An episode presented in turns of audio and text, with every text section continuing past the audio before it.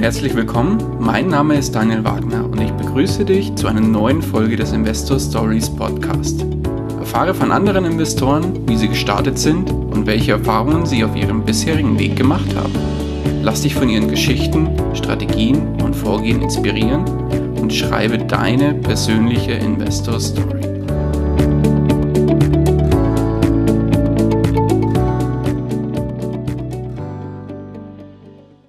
Hallo und herzlich willkommen zu einer neuen Folge des Investor Stories Podcast. Heute zu Gast bei mir Stefan Stoib. Hallo, grüß dich.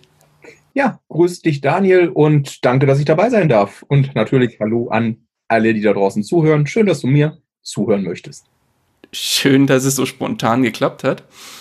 ja, genau, so spontan. Kurz und schmerzlos, nachdem wir das ein, zweimal verschieben mussten aus diversen Gründen, aber nicht so schlimm. Schön, dass es heute geklappt hat. Stefan, würdest du dich ganz kurz unseren Hörern äh, mit zwei, drei Sätzen zu deiner Person äh, vorstellen und sagen, was du so treibst? Ja, mein Name ist Stefan Stolz, zum Zeitpunkt dieser Aufrage, äh, Aufnahme noch 35 Jahre alt äh, und inzwischen nach vielen, vielen anderen Sachen, die ich gemacht habe, äh, Immobilieninvestor und äh, gründe auch ganz gerne mal das eine oder andere Unternehmen. Äh, und zudem liebe ich es, Menschen ja mit auf diesen Weg zu nehmen, um sie mit in die finanzielle Freiheit zu führen. Das heißt also, ich bringe Menschen auch ganz gerne bei, was ich selber mit Immobilien mache. Mhm. Und das so grob zu dem Ganzen. Ansonsten kennt man mich vielleicht noch für diejenigen, die den Immopreneur Podcast hören. Ähm, da bin ich die zweite Stimme, die da auch immer zu hören ist. Und äh, ja, ansonsten der Immopreneur-Kongress ist das, was wir einmal im Jahr veranstalten. Und auch ansonsten kennt man mich vor allen Dingen aus dieser Community, die ich zwar seit 2016 äh, zusammen mit aufgebaut habe. Wunderbar. Auf dem Kongress werden wir uns wieder sehen. Den Podcast verlinken wir natürlich auch sehr gerne in den Show Notes. Und ähm, für meine Hörer wäre es natürlich mal interessant zu erfahren, wie ging es denn bei dir los, wenn man die Uhr so ein bisschen zurückdreht? Wann hast du denn oder wie hast du denn angefangen, dich überhaupt für das Thema investieren, beziehungsweise gerne auch für das Thema Immobilien zu interessieren? Gut, also das kann ich relativ genau sagen. Die Sache ist, man hat natürlich auch schon von frühester Jugend an immer gedacht, ja, irgendwie, man muss was investieren, man muss was machen. Das erste Mal auf, eigentlich wäre doch Vermieten ganz cool, kam ich mit 16 leider damals noch auf andere Leute gehört, auf die tollen alten Sätze, die da sind. Äh, nee, hast du nur Mietnomaden und ist alles doof und Miete ist Schmerzensgeld und ja, mich dann auch davon irgendwie bequatschen lassen, das Ganze dann irgendwann wieder in eine Schublade gepackt. Dann mal mit Aktien versucht, ähm, ja, grundsätzlich dann auch mal natürlich mit irgendwelchen Demokonten, irgendwelches Daytrading, also was man so alles mal macht, wenn man keine Ahnung hat und ähm, habe aber mich ansonsten einfach auf mein Hamsterrad-Dasein und äh, ich war so ein typischer Scheinesammler fokussiert und habe halt äh, inzwischen so viele Ausbildungstitel und äh, Grade und äh, prägraduale Studiengänge, damit kann ich ganze Wände tapezieren. Na, sehr gut. Die einem im Leben eigentlich überhaupt nichts bringen. Und das, das Gefühl hatte ich dann schon während meines Studiums. Ähm, ich, hatte, ich bin war zwölf Jahre bei der Bundeswehr als Offizier und hatte da auch Luft- und Raumfahrttechnik studiert und habe dann irgendwann festgestellt, irgend, irgendwas ist hier. Du kommst nicht auf den Zweig, den dir eigentlich mal gewünscht hattest. Ich habe früher als Jugendlicher immer gesagt, mit 30 bin ich Millionär. Irgendwie war ich da zu dem Zeitpunkt plötzlich 28 und habe festgestellt, nee, wirst du nicht. Da ist da, nicht mit dem Weg, den du hier gerade beschreitest. Hm. Und wusste aber irgendwie noch nicht, was, was ich jetzt wirklich anders machen soll. Und ähm, ganz intensiv hat sich das bei mir geäußert im November 2013, wo ich da einfach gestanden habe und gesagt habe, das bringt nichts. Also hier dieser, dieser Standardweg, das wird dich nie dazu führen, was du willst. Ich war schon wieder auf dem Weg. Ich habe noch ein zweites Studium angefangen, nachdem ich Luft- und Raumfahrttechnik studiert habe, Wirtschaftswissenschaften zu studieren. Und dann habe ich da eine Prüfung geschrieben, die so fern der Realität einfach war, dass ich gesagt habe, Du hattest zwar mal die, die Idee, Unternehmensberater mit zwei Studiengängen und noch ganz anderen Sachen zu werden. Das hat überhaupt keinen Sinn. Warum zur Hölle machst du gerade Ausbildung, um nachher 90 Stunden Job zu haben, um irgendwie mal auf ein sechsstelliges Einkommen zu kommen? Und ähm, ja, was macht man, wenn man 2000, im November 2013 auf seiner Bude sitzt und sich irgendwo die Frage stellt, irgendwann muss alles anders gehen? Mhm. Ja, man setzt sich vor YouTube und tippt natürlich was ein? Wie werde ich Millionär? funktioniert überhaupt nicht, muss man einfach sagen, weil da kriegt man eine Menge Müll. Aber eine Sache war richtig gut da drin und das war ein, in, ähm, eine Aufnahme von Brian Tracy, der über das Mindset und die Art und Weise von wirklich reichen Menschen geredet hat, weil er die halt auch sehr stark äh, studiert hat. Und dieses, die, dieses, diese Podiumsaufnahme, die war schon sehr, sehr interessant. Aber rechts daneben gab es noch einen kleinen Zusatz, wie immer bei YouTube. Und äh, das, was quasi jeder inzwischen kennt, äh, das englische Hörbuch von Rich Dad Poor Dad. Er hat mir gedacht, was ist das? Hab das angeklickt und war hin und weg.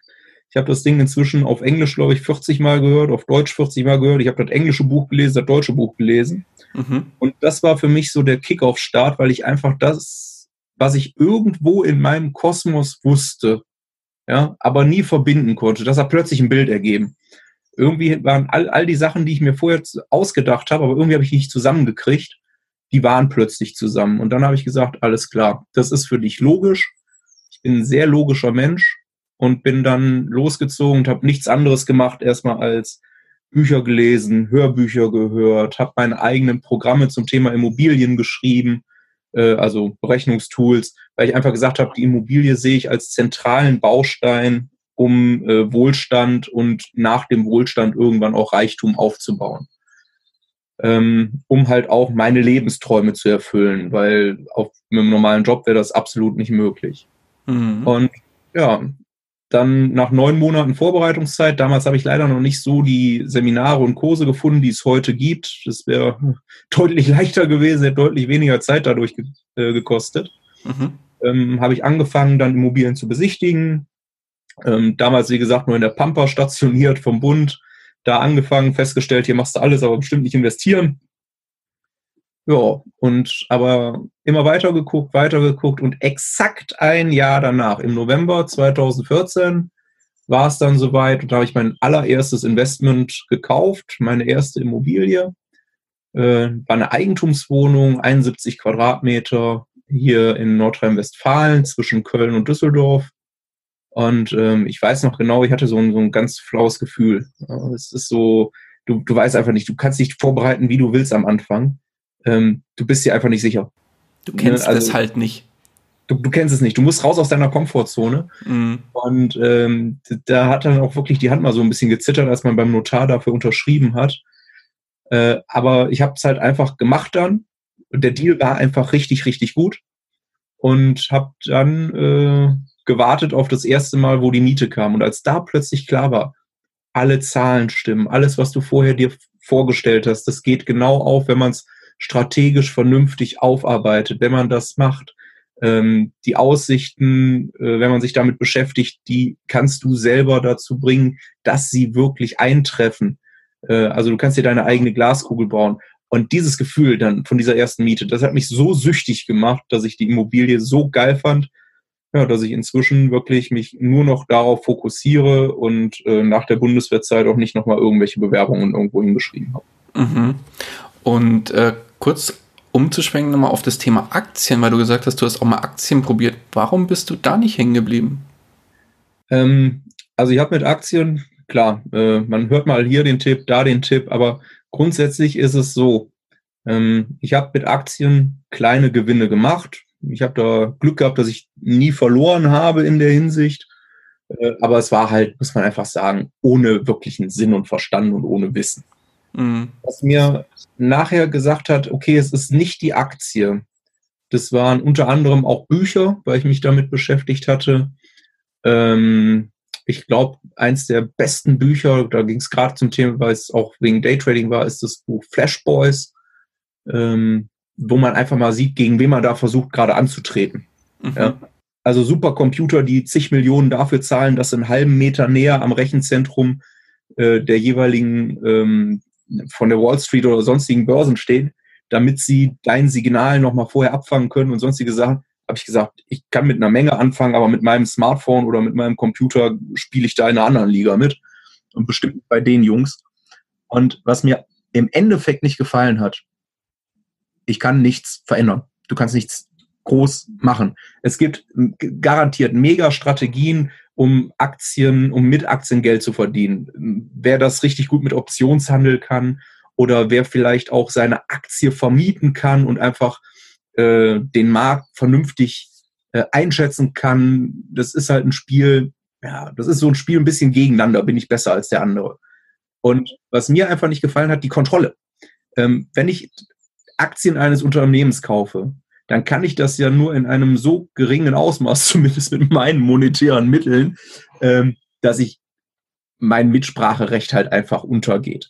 Äh, ich kann jetzt nicht sagen, ich kaufe eine Aktie von Coca-Cola und hip hip hurra, ich bin jetzt in der gleichen Liga wie Warren Buffett, der einfach mal sagen kann, rechtsrum oder linksrum.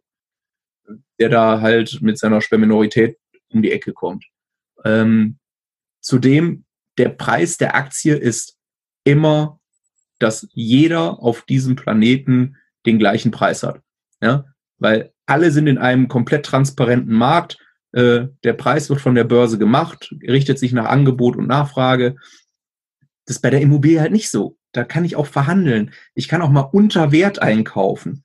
Ähm, bei der Aktie, klar, jetzt sagen andere, okay, du kannst doch ein Unternehmen unter Wert einkaufen, ähm, wenn die Aktie zu niedrig bewertet ist. Absolut richtig, voll und ganz klar. Die Frage ist, kann ich danach den Wert des Unternehmens selber heben? Oder brauche ich dafür ganz, ganz viele andere Menschen und hoffen, dass andere Menschen auch diese Gelegenheit sehen?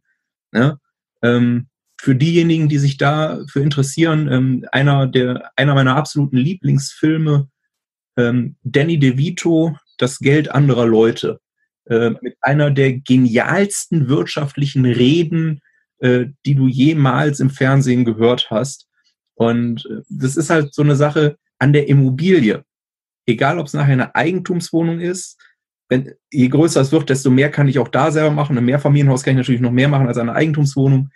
Aber ich habe selber die Kontrolle. Ich kann bestimmen und ich kann an vielen Rädchen drehen und bin dann nicht darauf angewiesen, dass jemand anders die richtige oder falsche Entscheidung trifft. Mhm. Und ich habe halt einfach Hebel, die so viel ähm, mehr ermöglichen, als es im kleinen, ich rede nicht im großen, im kleinen Aktienhandel möglich wäre.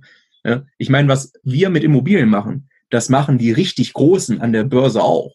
Nur die nehmen dafür ein paar hundert Millionen in der Hand. Und das kann ich nicht, da bin ich ehrlich. ähm, das heißt, das hat sich bei dir definitiv auf den Fokus Immobilien entwickelt und das ist auch das, woran du, worin du heute investierst. Genau, also vornehmlich Immobilien. Ich liebe auch Unternehmen. Ähm, ich weiß, dass ich auch in Zukunft gerne Unternehmen aufbauen möchte, aber ich, wie man immer so schön sagt, Fokus, follow one way, one way until success. Ähm, der Immobilie folge ich jetzt erstmal, bis ich wirklich in meinen Augen da drin Erfolg habe, ein Fundament wirklich gelegt habe, dass ich mir, ja, dass ich den Rest einfach spielen kann, dass ich da einfach Spaß dran haben kann, ohne mir irgendwelche Gedanken zu machen.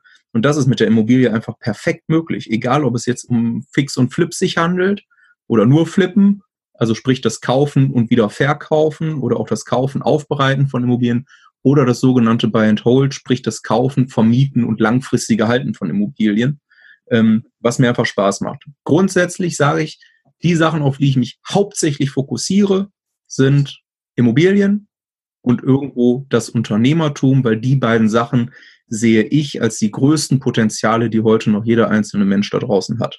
Mhm.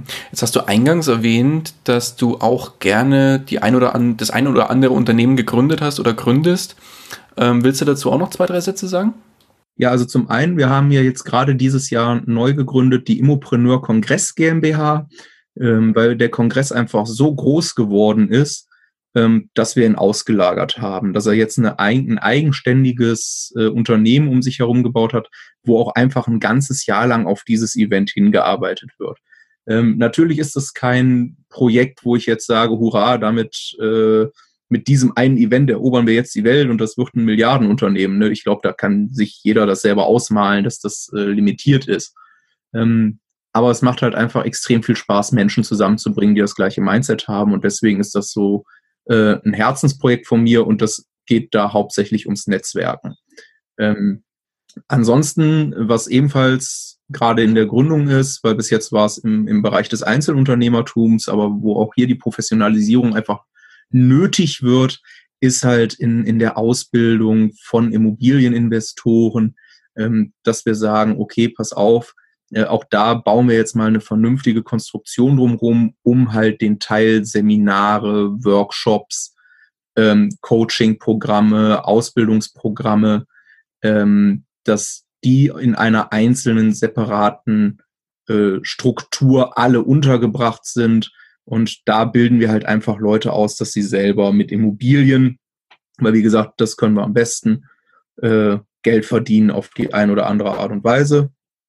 Ähm, und wo sich das mal hin entwickelt, wenn man vielleicht noch die passenden Leute findet, die dann nachher Lust drauf haben, ähm, eigene Produkte irgendwo äh, zu sehen, die, die einer anderen Community ähm, Vorteile verschaffen, den gleich, das gleiche Ziel zu erreichen, dann kann man immer schauen, wo die Reise noch hinführt. Aber das ist so das, was jetzt gerade am ehesten ja, im Fokus steht. Viele fragen dann auch immer gleich, ja, was ist mit zum Beispiel auch einer GmbH, mit der du Immobilien handelst? Da sage ich dann auch immer, ja, die kommt, wenn wir ein paar Mal gehandelt haben.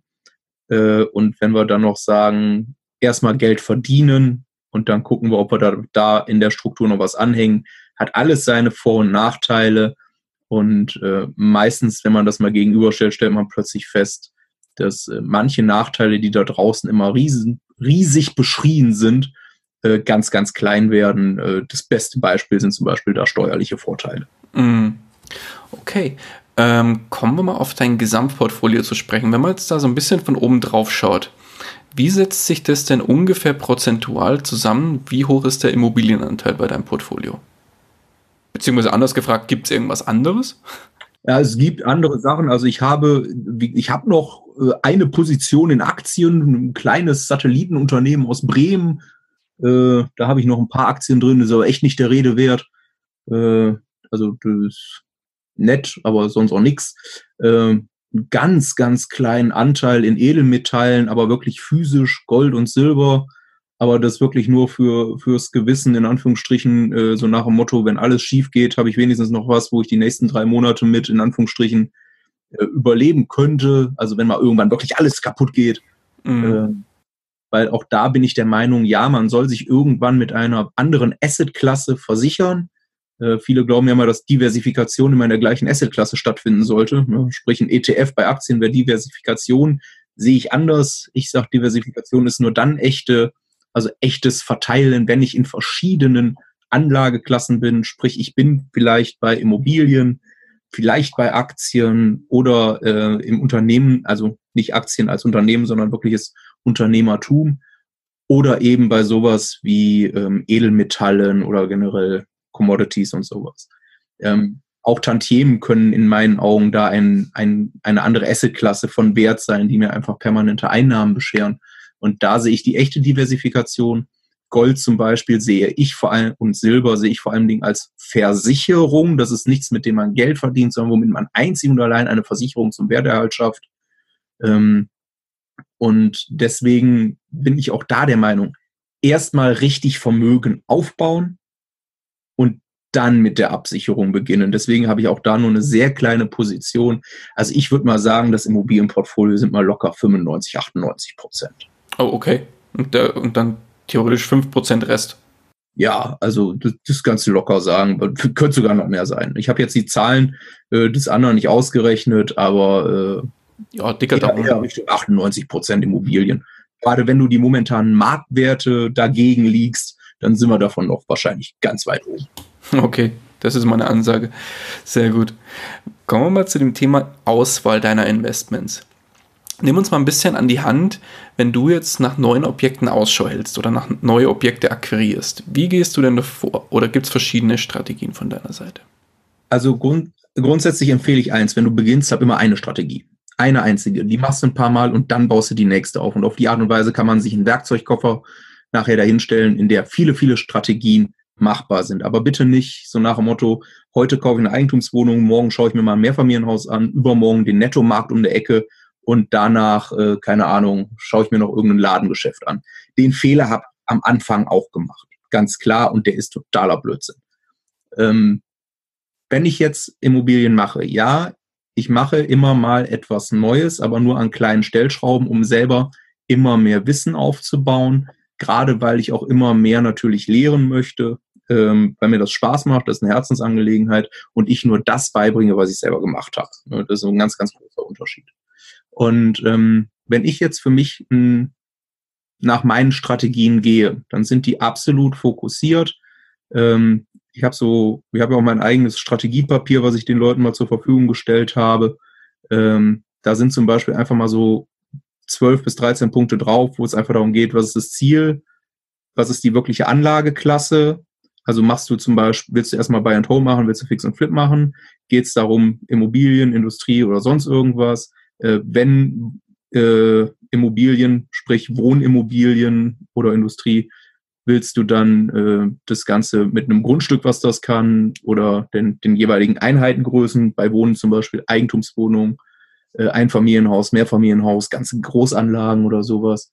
Und dann gehe ich halt danach, so, für wen, das ist eigentlich das Allerwichtigste, was du egal bei allem, was das angeht, machen kannst und das auch über jeder, äh, auch wenn du ein Unternehmen gründest, äh, den Kundenavatar, weil egal, ob es beim Haus der Käufer oder der Mieter ist, du machst das für den. Du machst es nicht für dich. Und ähm, deswegen baue ich mir als allererstes, wenn ich so eine neue Strategie aufbaue, okay, ich habe zwar, ich möchte jetzt vielleicht Eigentumswohnungen machen, für wen?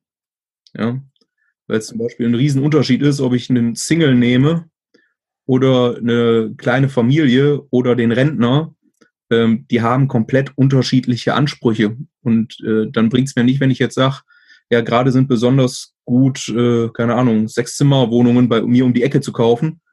Ja, ähm, will da aber irgendwie ein, ein einzelnes Pärchen reinsetzen. Was wollen die mit den ganzen Zimmern so nach dem Motto? Mhm. Und äh, ich habe da schon vieles gehört, deswegen sage ich das ganz klar, da, da ist viel da draußen immer dass die Leute von der falschen Seite herangehen und sagen, ja, ich will jetzt Immobilien kaufen und fangen einfach eine Immobilie zu suchen, haben aber keine Strategie dazu. Und was ist deine konkrete Strategie? Ich sage jetzt mal dein, du hast ja vorhin erwähnt, du machst Buy and Hold, machst aber auch Fix und Flip und, und teilweise auch nur Flip. Was ist dein persönlicher Fokus? Die letzten Jahre, also mhm. bis zum letzten Jahr war es Buy and Hold, da habe ich nur Buy and Hold gemacht, äh, okay. vornehmlich auf Eigentumswohnungen. Ähm, zum einen für die Einzelvermietung und zweimal auch in der WG-Vermietung. Ähm, und letztes Jahr haben, inklusive dieses Jahr, weil der Markt einfach dafür momentan sehr, sehr lukrativ ist, ist die Strategie des äh, Fix und Flip dazugekommen. Und ähm, da sind wir gerade dabei, drei Objekte komplett zu drehen. Die zwei davon sind am Markt und eigentlich auch schon versprochen und verkauft. Das dritte ist ebenfalls jetzt seit ein paar, ich sage mal gucken, ist noch gar nicht so lange, drei, vier Wochen oder vielleicht auch fünf Wochen, dass wir es überhaupt erst an den Markt wieder zurückgegeben haben. Und äh, das vierte Objekt ist noch gar nicht am Markt. Das wird jetzt gerade erst äh, vorbereitet, um überhaupt an die Öffentlichkeit zu gehen. Ähm, das ist momentan so ein bisschen der Fokus, weil der Markt einfach da ist. Also was wirkliche Flippen. Okay, du sagst an der Stelle wir. Wer ist wir? Äh, zum einen die, der wichtigste Mensch in meinem Leben, was das angeht, meine Partnerin und bald, ich weiß selber nicht, warum sie ja gesagt hat, aber zukünftige Ehefrau. Oh, herzlichen Glückwunsch. danke, danke. Ähm, das ist für mich äh, der Mensch, der mit mir durchs Leben geht und der mich auch unterstützt und wir wachsen gemeinsam und das ist auch äh, ein sehr, sehr starker Rückhalt. Man sagt nicht umsonst, hinter einem starken Mann steht immer auch eine sehr starke Frau. Das kann ich bei mir nur äh, also nur mit, mit Nachdruck sagen und da bin ich auch absolut dankbar für. Sehr schön. Sehr schön. Zum anderen, mhm. ich arbeite sehr, sehr, sehr, sehr gerne mit Co-Investoren zusammen. Ich liebe dieses Geschäft mit Co-Investoren, weil dadurch einfach verschiedene Stärken sich äh, verbinden und man sehr viel schneller wachsen kann. Ich hätte niemals alleine äh, vier ähm, Immobilien fürs Flippen mit Renovierungen und Zeitaufwand etc. hinbekommen, wenn ich nicht äh, Partner hätte, mit denen ich das zusammen machen kann. Äh, und das ist am Ende lukrativ für alle. Und anstelle von einem Deal alleine machen zu können, äh, vier Deals mit anderen machen zu können, macht viel mehr Spaß und bringt am Ende des Tages viel mehr aufs Konto. Mhm. Ähm, ja, und das deswegen, also grundsätzlich, die letzten Deals waren immer auch mit äh, Partnern, die hauptsächlich die Geldgeber sind. Äh, ich liebe Strategien halt, wo ich selber Strategie aufsetze, das gesamte Konzept baue, aber eigenkapitalschonend arbeite. Weil ich bin gerne ein aktiver Investor und kein passiver Investor momentan. Das heißt, du suchst an der Stelle Partner, die im Prinzip die Geldgeber sind und vielleicht auch die noch zusätzliche Kontakte mitbringen und du machst die komplette, ich nenne es jetzt mal wirklich Arbeit eigentlich. Korrekt. Also äh, derzeit ist es so, einfach weil das Spaß macht, weil es mein Geschäftsmodell auch ist im, im Bezug auf mehr Lernen selber können. Ähm, dass ich äh, mit Leuten zusammenarbeite, die sagen, sie stellen das Geld zur Verfügung. Meistens sind es auch unsere eigenen Teams, die sogar die Arbeit machen. Also äh, klar, ab und zu hat auch ein Geldgeber mal einen, du, ich habe dafür noch jemanden, guck doch mal, ob der gerade Zeit hat. Klar, äh, würde ich niemals Nein sagen. Äh, aber das, das Schönste ist halt einfach, wenn der äh, Kapitalgeber dann einfach sagen, oder wenn man mit dem einen Deal ausmacht, du, wir haben, ich bringe da meistens halt die Immobilie, er bringt's Geld, und äh, dann findet man einen echt tollen Deal, dass man sagen kann, hey, dauert jetzt so, je nachdem, wie aufwendig das ist, zwischen zwei und sechs Monate. Und dafür kann dann jeder sich nachher sehr, sehr mit einem breiten Grinsen äh, wieder auf seinen Kontostand schauen. Ähm, macht halt einfach zu zweit auch noch viel mehr Spaß. Man wächst noch mehr zusammen und es, ich, ich mag das einfach total gerne. Mhm. Wie darf ich mir das vorstellen? Ist das ein ich sag mal, Kreditvertrag zwischen dir und deinem, deinem Co-Investor? Das kommt komplett drauf an. Also da jeder Mensch ist unterschiedlich ähm, und jeder hat auch äh, ja, andere Risikovorstellungen. Ähm, ich habe Co-Investoren, teilweise sogar Verkäufer von Immobilien, die, weil das nenne ich dann auch irgendwo, das ist auch ein Co-Investor, äh, was man immer gesagt hat, das geht in Deutschland nicht mit Verkäuferdarlehen. Äh, doch gehen, kann ich bestätigen, warum, ich habe es gemacht. und äh, wiederum, das, das fängt an mit, es ist ein normaler Kreditvertrag mit einer normalen Verzinsung, äh, wo man dann schaut, wie sicher soll es sein, ähm, wenn es dann zum Beispiel darum geht, ja, das kann auch nachrangdarlehenmäßig im Grundbuch besichert werden äh, von der Immobilie, die da gekauft wird. Ähm, und deswegen gibt's geringere Verzinsungen, dafür monatliche Ausschüttungen, überhaupt kein Risiko drin in der Hinsicht äh, für den Geldgeber, bis hin zu auf der anderen Seite des Extrems natürlich auch, dass man einfach sagt, nee, das ist ein Gemeinschaftsgeschäft, man ist einfach auf der Gewinnteilung nachher irgendwo äh, aus, vielleicht gibt's noch eine Vorzugsverzinsung ähm, für, für das jeweils eingebrachte Kapital, aber dass es da eher dann auch in die Gewinnbeteiligung geht und dass halt nachher Beuteteilung gemacht wird. Okay. Ähm, dazwischen ist alles möglich. Ich habe inzwischen Sachen gemacht, wo ich selbst nicht mal auftauche in dem eigentlichen Deal, wo dann mit speziellen Vertragskonstellationen wie Treuhandverträgen andere Immobilien kaufen, wir aber daran die Beteiligungen haben ähm, wie gesagt, normale Kreditverträge haben wir gemacht. Wir haben Beteiligungen wirklich gemacht, dass man gemeinschaftlich äh, den Deal kauft und abwickelt. Ähm, da bist du nur dadurch beschränkt, was du dir selber ausdenken kannst. Klar, Deutsch äh, oder äh, Vertragsrecht ist ja mehr oder weniger an der Stelle frei. Das ist korrekt und da testen wir ganz gerne auch gerade viel. Wir versuchen immer wieder was Neues, um zu gucken, ob es funktioniert. Und bis jetzt kann ich sagen, es funktioniert wirklich extrem. Wunderbar. Kommen wir mal eher zu den negativen Auswirkungen des Investierens und zwar dem Thema Fehler. Auf deiner bisherigen Reise denke ich mal, du hast auch den ein oder anderen Fehler gemacht. Wenn du jetzt so zurückdenkst, was war denn aus deiner Sicht dein persönlich größter Fehler bei dem Thema Investieren? Also ist schon fast die Frage, welcher von denen jetzt immer noch äh, größer war, aber viele, weil du wirst irgendwann nur erf erfolgreich, wenn du auch durch viele, viele Fehler durchgehst.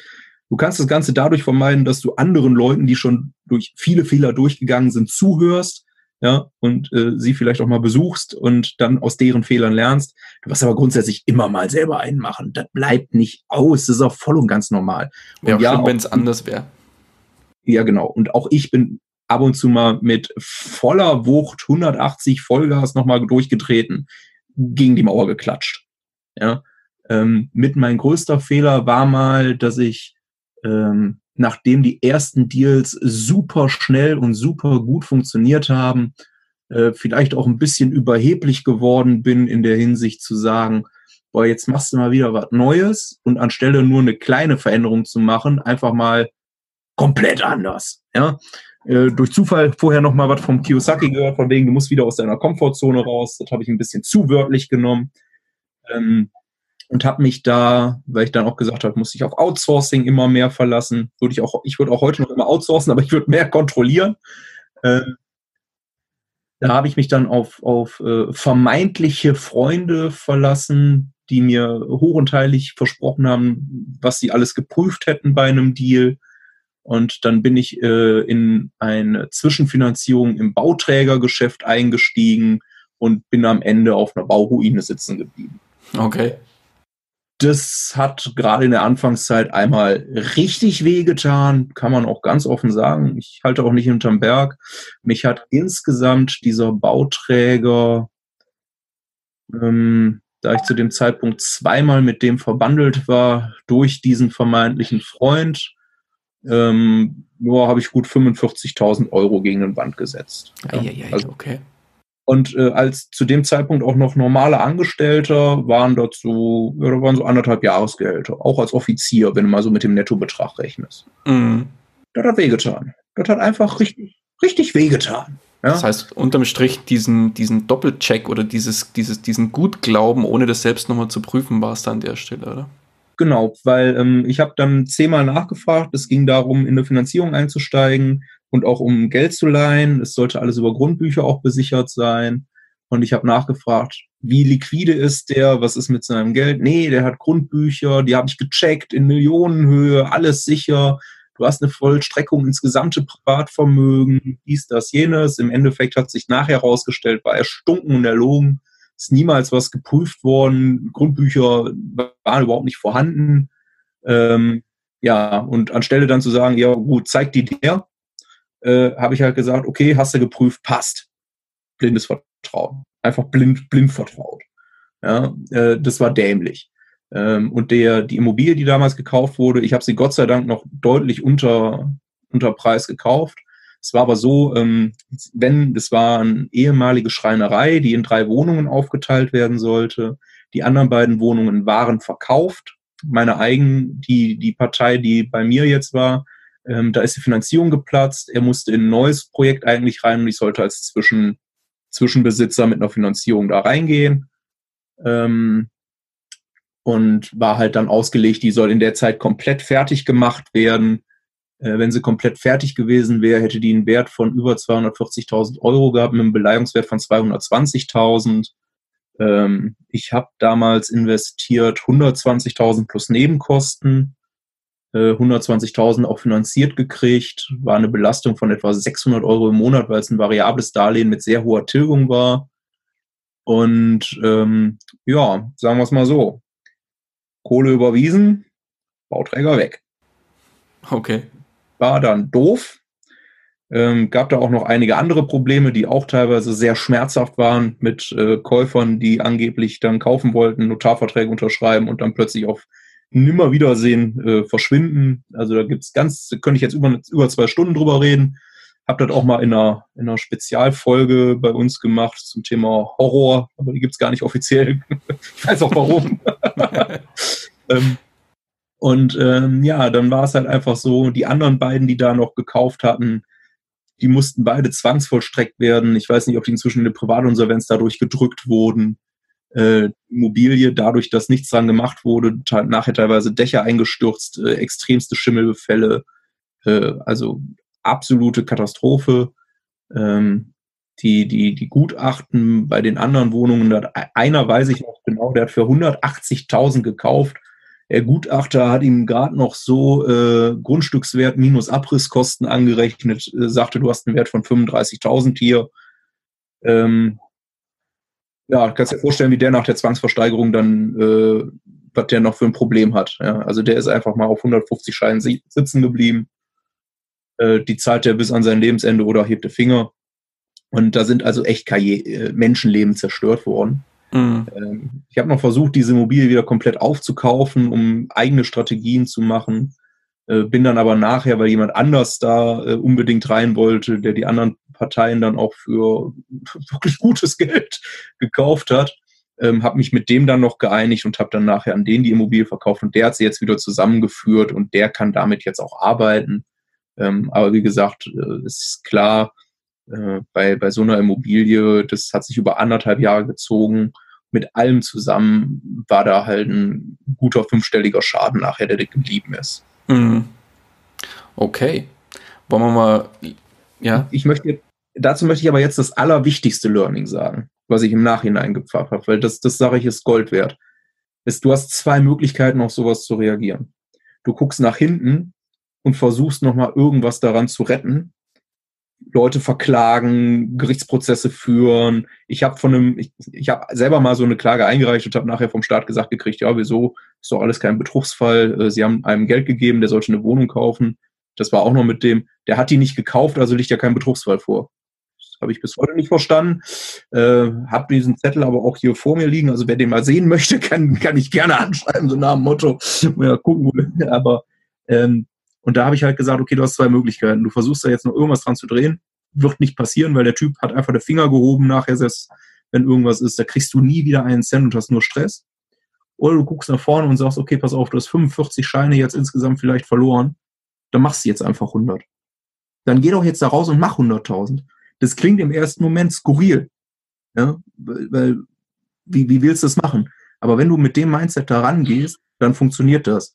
So, und ich habe jetzt im letzten, in den letzten anderthalb Jahren Deals gemacht. Wie gesagt, beschließen die gerade ab ähm, mit einem Gewinn, der weit, weit die 100.000 überschreitet.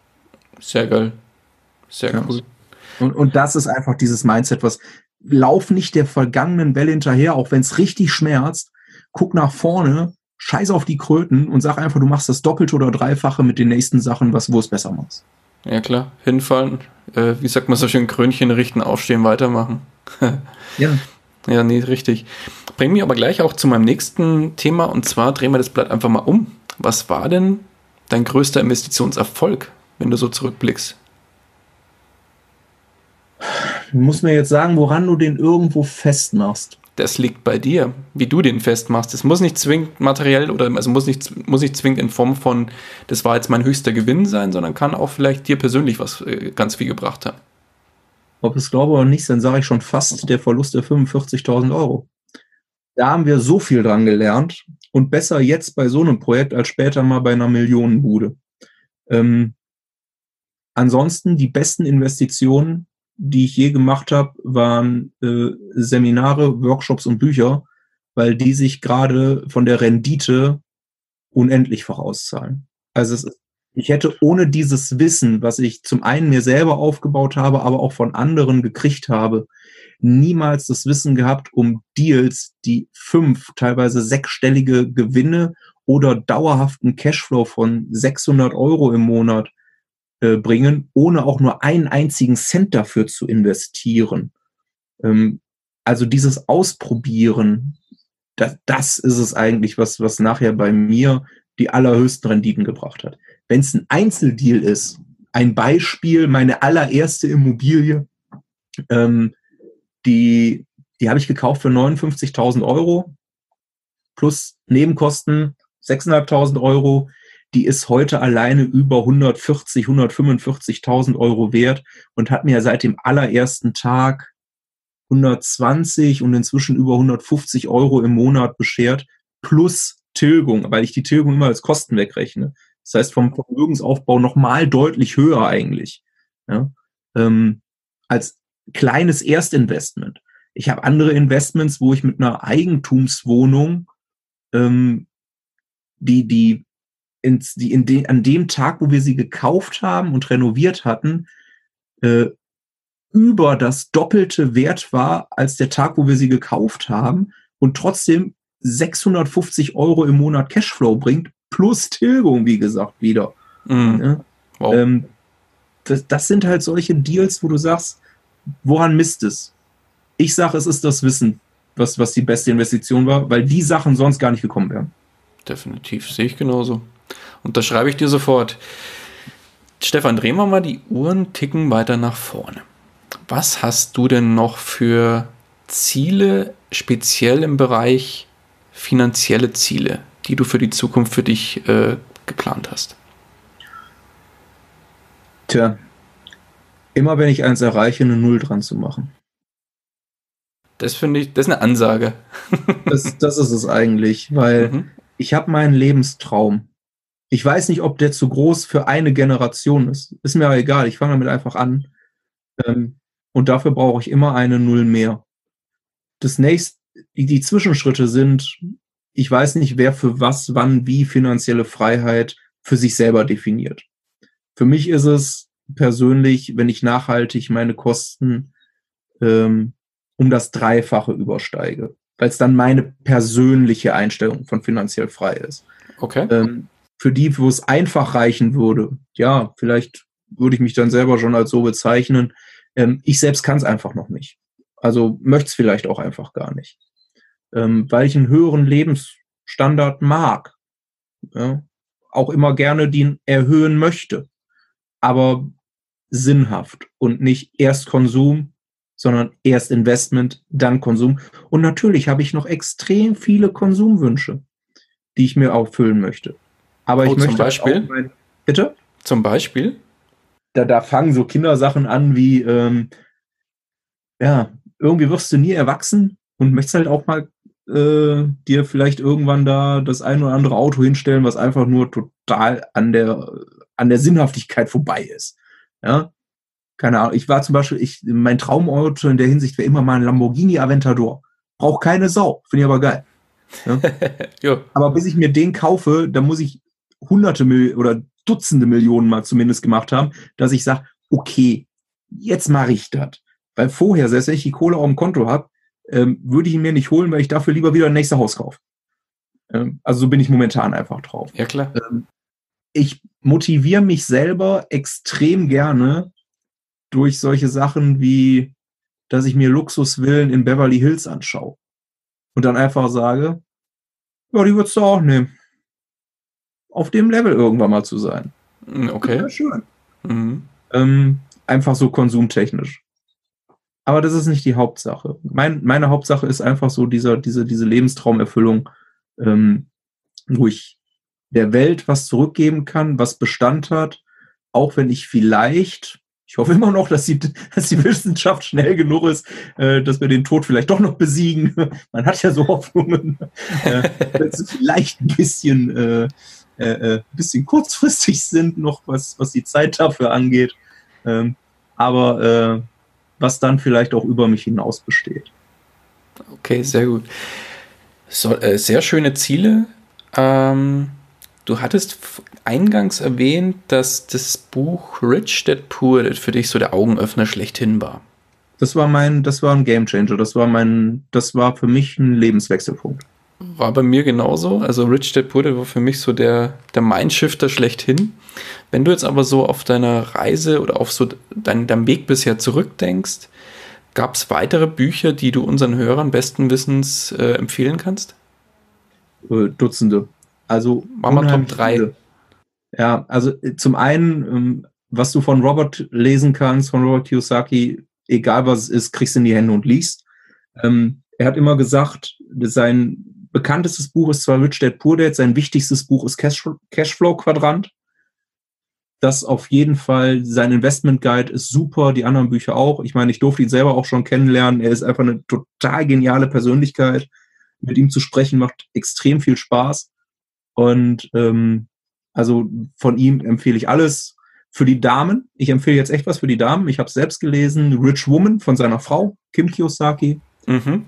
Und ansonsten ähm, kommt es jetzt drauf an, ich stelle dir eine Frage, du sagst mir, dann empfehle ich dafür noch ein Buch, Immobilien oder nicht Immobilien? Mach mal nicht Immobilien. Nicht Immobilien. Dann sage ich dir zwei Bücher, die ich letztens gelesen habe, die ich sagenhaft gut finde. Das eine ist von äh, Kim Michiokaku, die Physik in 100 Jahren, die einfach mal so ein bisschen auf die Zukunft geht, ähm, wo man viel für sich rausnehmen kann. Wo geht die Reise hin? Okay. Und ein Buch, ähm, welches ein Augenöffner der heutigen äh, Zeit ist, wenn man immer da draußen nur die Nachrichten sieht und sagt, ja, früher war alles besser und äh, ist alles so schlimm heutzutage. Das Buch Factfulness äh, ein sagenhaft gutes Buch, äh, einfach zu lesen, obwohl nur Logik und Zahlen in Anführungsstrichen äh, gekloppt werden, aber auf eine so geile Art und Weise, ähm, wie, wie du sie dir kaum vorstellen kannst, wo es einfach mal darum geht, ey Leute, wir leben in der besten Zeit, die dieser Planet je gesehen hat. Macht euch das mal klar. Wir reden davon, ja, es gibt so viel Armut. Wir haben in den letzten Jahren die Armut ins Bodenlose gedrückt. Klar ist noch was da, klar müssen wir noch was tun. Aber guck mal, wie das vor alleine 70 Jahren noch ausgesehen hat. Ähm, wir reden darüber, ja, es sterben 4,5 Millionen Kinder. Ja, das sind 10 Millionen weniger als noch vor 15 Jahren. Mhm. Ähm, und mit diesen Beispielen, da ist so viel möglich und wie die Menschheit sich entwickelt, wir, wenn wir so weitermachen, klar, wir müssen immer was verbessern, aber wenn wir so weitermachen, wir können zu einer absolut perfekten Gesellschaft mit einem perfekten Leben werden, wenn wir einfach ja, die Ärmel hochkrempen und nicht immer rumheulen, sondern machen. Den Machern gehört die Welt. Und die Macher können dafür sorgen, dass kein Kind an dreckigem Wasser stirbt, dass kein Mensch an irgendeiner Scheißkrankheit draufgeht, dass wir in Wohlstand leben, ohne diesen Planeten zu zerlegen. Das ist einfach machbar, wenn wir nicht der, der Moderne und dem Fortschritt jedes Mal Knüppel in die Beine schmeißen. Amen. Sehr schön gesagt. Sehr schön also dieses gesagt. Buch in meinen Augen, ich bin leider noch nicht ganz durch, aber äh, würde ich sofort jedem empfehlen.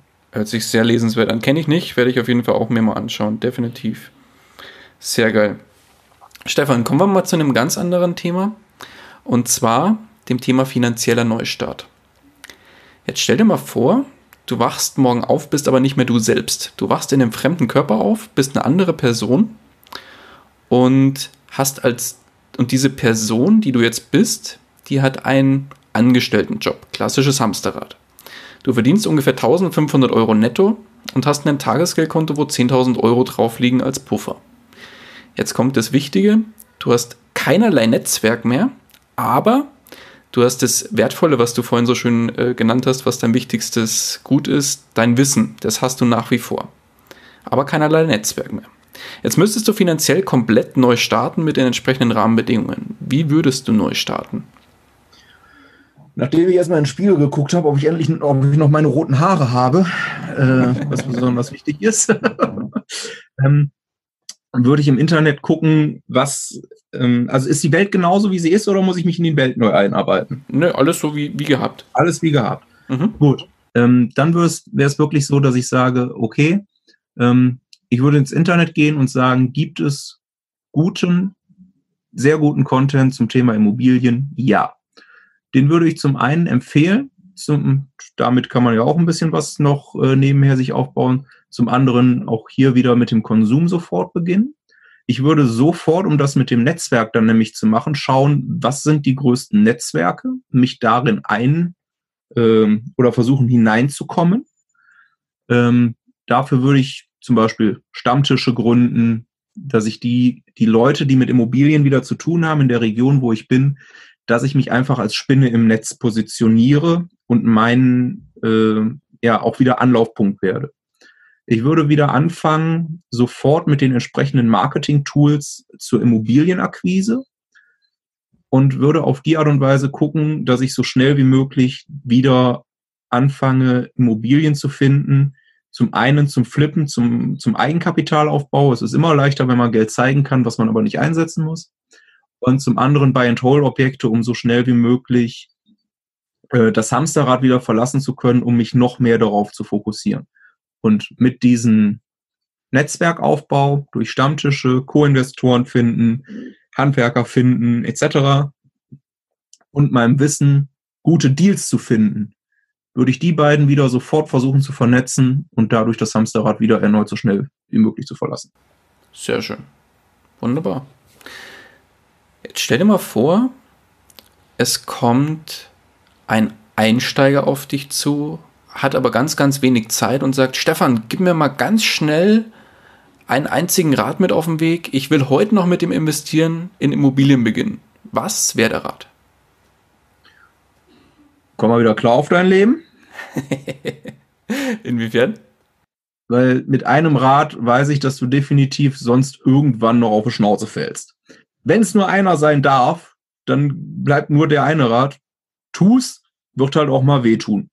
Ja, geh los und mach, weil nur dann lernst es.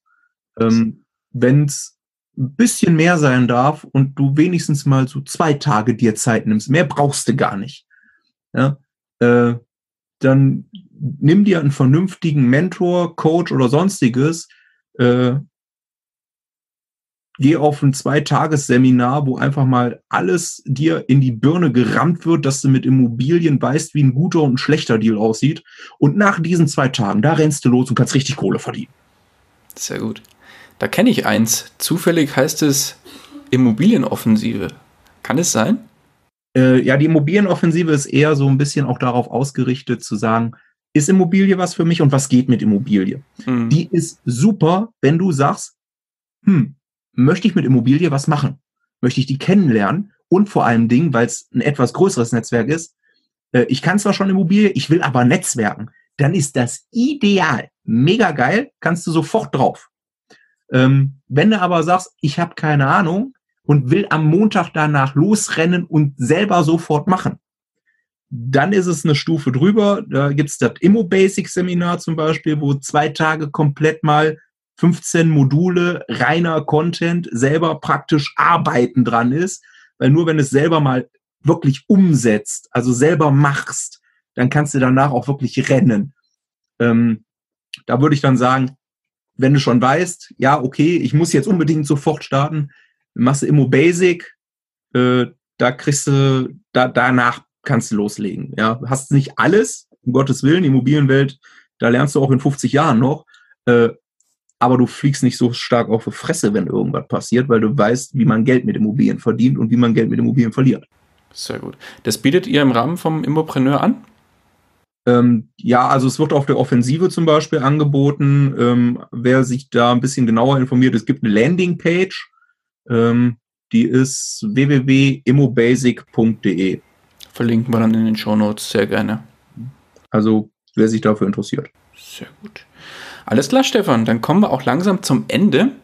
Wenn dich einer unserer Hörer erreichen will, wie kann man dich am besten erreichen?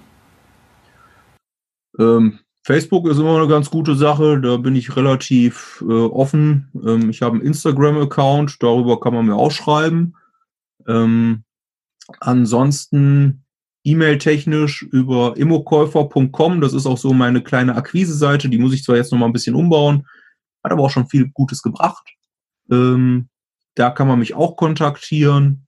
Ja, oder eben ganz normal über solche Sachen äh, auf den Seminaren mich einfach ansprechen, zum Kongress kommen. Ähm, wir sind wirklich extrem nahbar, ähm, offen äh, und, und transparent. Ähm, ich mag es, mich mit coolen Menschen zu unterhalten. Äh, die, die digitalen Medien kann immer ein bisschen dauern, bis mal eine Antwort kommt. Äh, wenn du dann auf einem Seminar mich einfach anquatscht, dann sind wir im Gespräch und dann ist schön. Wunderbar. Stefan, dann haben wir es geschafft. Ich danke dir ganz, ganz herzlich für deine Zeit und den wahnsinnig tollen Input, den du hier gelassen hast und deine Offenheit bei deinen Fehlern und auch bei deinen Erfolgen. Ähm, die letzten Worte des Interviews kennst du selber aus deinem äh, Podcast, die gehören dir. Ja, dann bedanke ich mich erstmal ganz herzlich überhaupt für die Einladung, hier sprechen zu dürfen. Ich bedanke mich vor allem Dingen bei dir, der hier gerade zugehört hat oder die hier gerade zugehört hat, ähm, weil du hast das Kostbarste gerade so gesehen mir auch gegeben, was du hast, nämlich deine Zeit. Und ähm, lass dich niemals von anderen unterkriegen, lass dir niemals von anderen deinen Weg diktieren, sondern tu einfach das, worauf du Lust hast. Und wir stehen vor der größten Veränderung, die die Menschheit hier gesehen hat.